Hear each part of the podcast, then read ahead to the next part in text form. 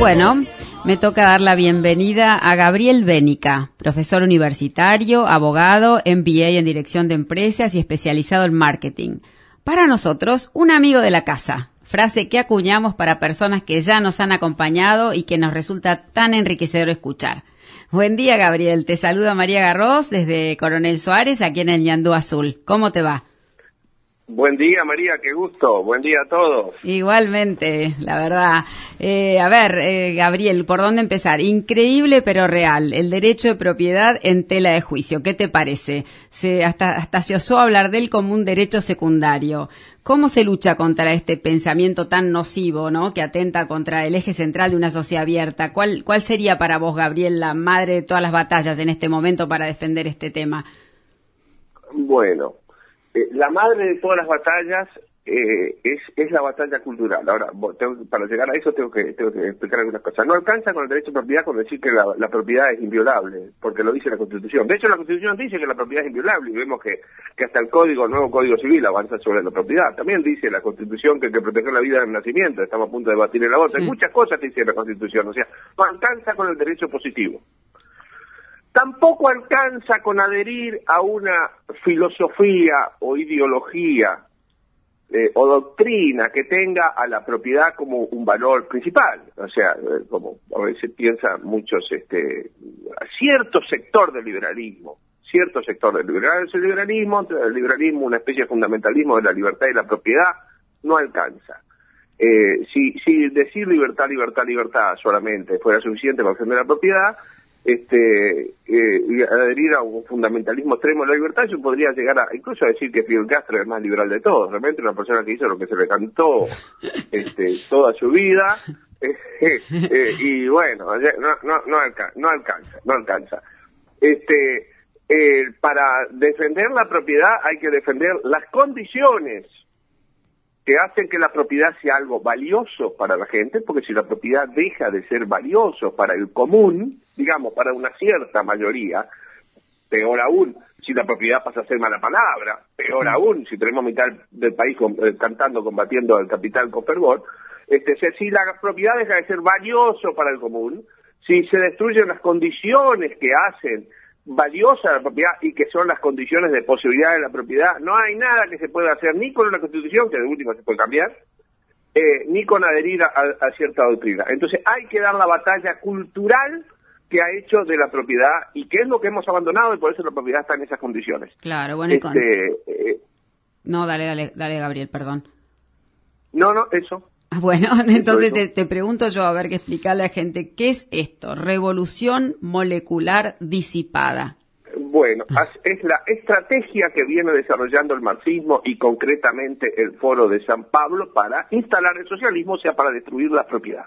A ver, el marxismo en su momento, en su origen, allá Marx, Engels, 1848, Manifiesto Comunista y un poquito después el Capital, etcétera, lo que decía era que eh, el marxismo iba a venir como consecuencia inevitable el desarrollo de las fuerzas capitalistas. O sea, el, desarrollo de la fuerza capitalista iba a tener una situación de, eh, iba a exacerbar las condiciones de, de, los opresores, los capitalistas y los oprimidos o supuestos oprimidos que eran los, proletarios, y esto iba a generar las condiciones para que, bueno, venga una revolución, lucha de clases, etcétera, y, aparezca el socialismo. Y que esto iba a ocurrir, según Marx, en aquellos lugares donde el, capitalismo era más desarrollado. Donde más desarrollado era, mayor iba a ser la explotación y mejor iban a ser las condiciones para que venga el socialismo. Bueno, eso no ocurrió. Entonces el, comunismo, el marxismo, el socialismo, digamos un poquito más extremo, recalcitrante, fue mutando tratando de encontrarle la vuelta a esto. El, socialismo no venía como resultado de la lucha de, los, de los obreros, muy bien lo explica Márquez y Laje, etcétera, el obrero cuando mejora un poquito su condición de vida, lo que quiere es cambiar el auto, no hacer la revolución, comprarse un televisor, un plasma, un celular, lo que sea en aquella época. Entonces, eh, los obreros la verdad eran los más alejados que había de, de, sociedad. Entonces hubo que empezar a darle vuelta de tuerca, la primera vuelta de tuerca, hubo varios, pero los más conocidos la dio Lenin, que dijo, bueno, a ver, no alcanza con, con esperar que la economía genere las condiciones y tal vez el socialismo, hay que provocarla, hay que provocarla políticamente a través de la revolución, es lo que hizo Lenin en Rusia. Bueno, pero eso ocurrió en Rusia y, y fue impuesto en algunos países de, por la fuerza después de la Segunda Guerra Mundial en el resto de países de Europa, pero siguió sin eh, eh, darse las condiciones para que eh, ya sea a través de factores económicos o políticos, el marxismo pueda imponerse. Entonces aparecen otras escuelas, otras escuelas que dicen, no, acá hay que generar eh, condiciones culturales. Y el primero fue un italiano, Antonio Gramsci. Antonio Gramsci mm. dijo concretamente, eh, eh, lo, lo, que pasa es que, a ver, las condiciones para la revolución, para, para el comunismo, para no, no, no se producen porque el hombre occidental tiene características culturales que resisten todas estas cosas. Y básicamente esas características, Gramsci como buen italiano, la vio en la Iglesia Católica y en, mm. en, en, la familia, en la forma que estaba organizada la familia, con el padre, que es una suerte de patriarca, este, por eso demonizan el patriarcado, eh, que defienda lo suyo, que es procreador y que además de procreador es proveedor y además de proveedor es protector y si es protector mm. dice esto es mío y no te metas con los míos y bueno, todo eso genera un arraigo en el sentimiento de propiedad privada, de respeto a lo que es lo del más. Hay que destruir eso. Entonces, Gramsci es el primero el primero que empieza a desarrollar esta idea que había que ir contra la cultura. No solamente contra la cultura en términos de familia, de, creencias religiosas, sino con el orgullo de ser europeo, en contra del orgullo. O sea, Europa estaba muy orgullosa de su historia, los ingleses estaban orgullosos de su imperio, los franceses del suyo, los italianos de lo que habían sido cuando eran romanos, los españoles de la conquista y colonización de América, estaban orgullosos de su Da Vinci, de su Mozart, de su Beethoven, de su ciencia, de su Cervantes, de su Shakespeare, estaban muy orgullosos, había que destruir, había que demonizar, había que, que hacer convencer a los mismos europeos de que en realidad hombre blanco europeo eh, era malo y que todo lo que pase por otro lado, en la medida que no sea hombre, eh, en este caso sería, mujer, si no es blanco y es negro, si no es este eh, europeo o es indígena, todo lo que sea lo contrario es bueno. Gabriel. sobre eso trabajó Gramsci. Gabriel. Pero faltaba todavía una vuelta de tuerca para llegar a esto, revolución molecular disipada. Te escucho, creo que es Fernando. ¿Cómo andás, Porque ya como soy amigo los conozco. Hola, ¿cómo estás? Sí, no, no, eh, quería, eh, porque lo que está pasando en nuestro país, que viste que vemos que por eh, estamos discutiendo el impuesto a la riqueza y nos salen con la ley de humedales y nos damos vuelta y nos meten el aborto y miramos para el otro lado y nos saca una ley de incendios. Es decir, eh, ¿estaríamos hablando de lo mismo, de la misma estrategia? Sí, estamos, estamos hablando de lo mismo, estamos hablando de lo mismo, de la revolución molecular disipada, pero para llegar a eso falta una vueltita. Dale, dale. Este, eh, falta, yo no quiero aburrir a nadie. No, no aburrís al revés. Al contrario. Metele, metele nomás. Bueno, bueno. Eh, para ¿Qué pasó? La, vuelta de tuerca, porque Gramsci vio bien el problema. El problema había que atacar la cultura. Pero los que encontraron las herramientas fue otra escuela que se llamó Escuela de Frankfurt. Arrancaron allá junto con Gramsci, incluso un poquito antes, 1923, eh, en Frankfurt, precisamente, una universidad alemana, pero como bueno, la mayoría era de nacionalidad judía, los, estos profesores después fueron, eh, tuvieron que huir a Estados Unidos, entonces el desarrollo lo tuvo en la Universidad de Columbia, Estados Unidos, y esta escuela de Frankfurt eh, eh, lo que fue viendo, se planteó ese tema, ¿cómo hacemos para, para generar las condiciones de posibilidad de este cambio eh, cultural? Bueno, y atacaron tres frentes. El primer frente es la, la, epistemología. La epistemología es la teoría de la ciencia. ¿Qué es lo que hace que una ciencia sea ciencia? Voy a resumir, es interesantísimo este tema, pero entiendo que estoy en la radio, voy a resumir. A partir de ese momento, a partir de ese momento, ciencia, sobre todo en ciencias sociales, pasó a ser sinónimo de marxismo. Entonces entiende, ¿qué te pasa? Bueno, estudio filosofía, estudio sociología, estudio antropología, estudio incluso historia, incluso derecho, y, uno termina siendo formateado como marxista. ¿Qué es lo que está pasando? Bueno, se lo debemos a estos señores. Básicamente se dan muchas ideas muy interesantes, no son ningunos tontos pero una de ellas opusieron lo que se llamaba la teoría tradicional a la teoría crítica, o la teoría crítica a la teoría tradicional. La teoría tradicional sería toda la epistemología o lo que era la ciencia hasta ese momento. Hablamos básicamente de ciencias sociales. Entonces decía, bueno, piensan de esta manera y con esto reproducen las condiciones del capitalismo. Hay que pensar de esta otra manera. Esa otra manera la teoría crítica. ¿Y qué es la teoría crítica? Marxismo. Marxismo. Impusieron el marxismo en el aula, inclusive en Estados Unidos. Uno va a muchas universidades de Estados Unidos y enseña marxismo. No es solamente un problema que tenemos en Argentina, pasa también en Europa. Pero no alcanzó con eso. Esta, esta, esto pasó por un impasse alrededor de la Segunda Guerra Mundial, etcétera, y resurge con fuerza en los 60 en, eh, en Francia, donde se le da el nombre, Francia, Austria, etcétera, donde se le da el nombre a la escuela de, de Frankfurt, de Escuela de Frankfurt. Antes se llamaba escuela de investigaciones históricas, incluso escuela neomarxista de investigaciones históricas. O sea, ellos no negaban en ningún momento que lo que querían era instalar el marxismo. Resurge en Francia eh, y ahí eh, aparecen otros especialistas, ya no eran epistemólogos, o sea, teóricos de la ciencia, sino psicoanalistas y lingüistas, tipos como Foucault, Michel Foucault, eh, mm. Gilles Deleuze, Jacques Derrida, Félix Guattari.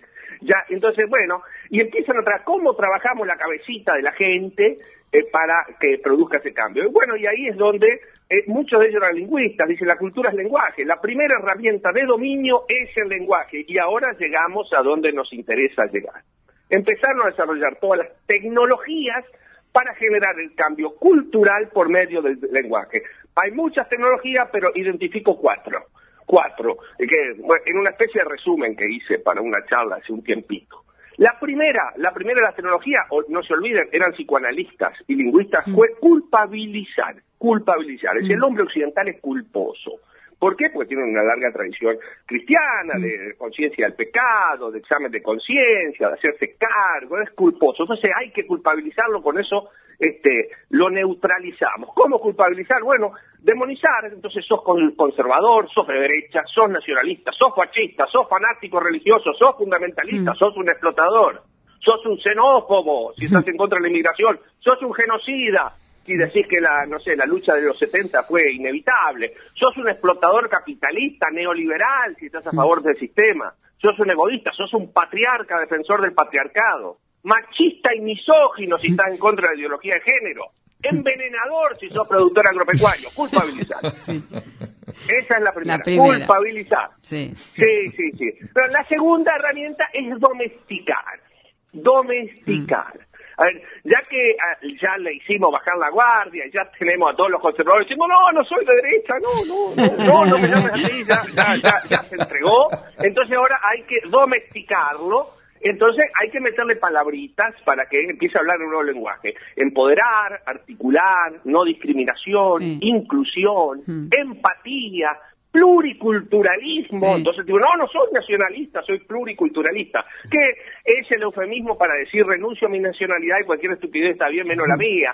¿no? Este, eh, todo un cambio, bueno, los derechos de, los derechos humanos, la justicia social, eso venía un poquito de antes, pero ellos se acercan a esta palabra, redistribución, Estado presente, amor, amor, amor, decía. Sí, ahora, es derechos, derecho a la naturaleza y la Pachamama, me leímos el otro día. Fue el pachamamismo, exactamente, el pachamamismo, la ecología, la madre tierra, Gea, bueno, eh, también los, los, derechos, vos dijiste derecho, ¿no? Los derechos, una cultura de los derechos exacerbadísima, ni una menos, el feminismo también entra ahí, el feminismo de tercera, cuarta generación, no, no el feminismo que fue el voto femenino y, los derechos de las mujeres, sino exactamente. esa es la segunda. La primera, culpabilizar, la segunda, domesticar. Ah, el extremo del domesticado es el que habla el lenguaje inclusivo. Hmm. Ese ya directamente renunció al castellano, ya directamente habla el lenguaje inclusivo. La tercera es resignificar, resignificar. La tercera, eh, o sea, cambiar la palabra, porque hay palabras que, que suenan mal. Entonces, este, eh, bueno, un ejemplo de resignificaciones de Che Guevara. Recuerdo una, discusión entre em, este chico Agustín Laje y, Malena Pichot, si no me acuerdo, si no equivoco. Eh, eh, Agustín Laje le dice, pero ¿cómo, cómo ustedes hacen las marchas de género, del orgullo gay, etcétera, etcétera, y andan con, la, con cartera de Che Guevara? Che Guevara en realidad tenía campo de concentración para Sí, recién lo acabamos de mencionar en el programa con el doctor eh, Ramírez Calvo, que estuvo antes que vos y mencionó este tema. Y yo digo, qué bueno que la gente lo sepa, porque esto se oculta.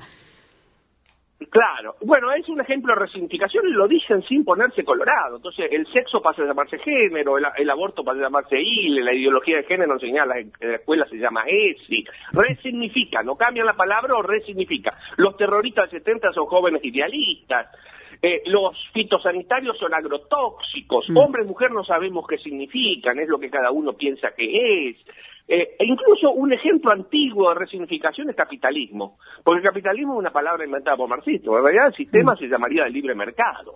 Eh, o de propiedad privada. La consecuencia sea el capitalismo, que es la parte menos simpática del asunto, eh, la acumulación de capital es una cuestión, pero ellos le ponen ese nombre y nosotros lo aceptamos. Entonces tenemos culpabilizar, domesticar, resignificar y vamos a la cuarta herramienta, deconstruir deconstruir. Esto es, se lo vemos a un, lingüista, sociólogo, filósofo, Jacques Derrida, también de la Escuela de Frankfurt, la década del 60. ¿Qué es lo que hay que deconstruir? Todos los valores, todos los, conceptos eh, centrales de la civilización occidental, cristiana, europea o lo que quede de ella. La familia, el ser hombre, el ser mujer, el concepto de propiedad, el principio de autoridad, el orgullo nacional, etc. El orgullo de, de, de, de, de, ser productor agropecuario, podría ser, por ejemplo, también hay que deconstruir, deconstruir, entonces se deconstruye el nacionalismo, la idea de propiedad, la familia, la autoridad del hombre, hasta ahí estamos en el terreno del lenguaje y vamos a la práctica, la revolución molecular disipada que ustedes me habían preguntado que sería una, eh, una herramienta ya más práctica y llevada a cabo por el Foro de San Pablo, lo dicen explícitamente, el concepto de revolución molecular disipada eh, corresponde a Félix Guattari, también un personaje de esta escuela de Frankfurt. ¿En qué consiste la revolución molecular disipada? En lo siguiente. Esto de ir a la lucha frontal contra el capitalismo, contra el patriarcado, contra todo esto que no nos gusta, no sirve, porque es demasiado fuerte. Entonces hay que generar, perdón, miles de focos, miles de focos donde se dé a la batalla. Ya no hay dos clases, la clase obrera y la clase capitalista que pelean con líderes, el líder de los obreros y el líder de los capitalistas, que sería el ejército. Eh, no hay dos frentes, hay miles. Entonces, ¿cuáles son los frentes? Y los frentes son todos los que conocemos y que ha hecho referencia Fernando. Eh, un frente es la propiedad, otro frente es la inmigración, otro frente es el indigenismo maputrucho, otro frente es el setentismo y los relatos, otro frente es el aborto y la ideología de género, otro frente es el feminismo, otro frente es la ecología, entonces ahí tenemos la ley de humedales, la ley de incendios.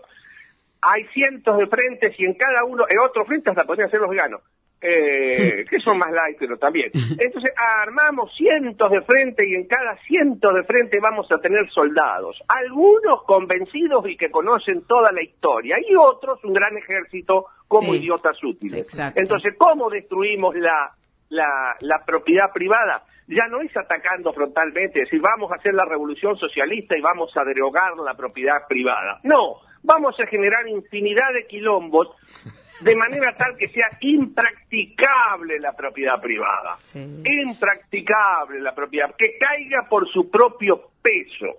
Eso sería más o menos. ¿Y por qué se llama revolución molecular disipada? Revolución porque quiere cambiar el sistema.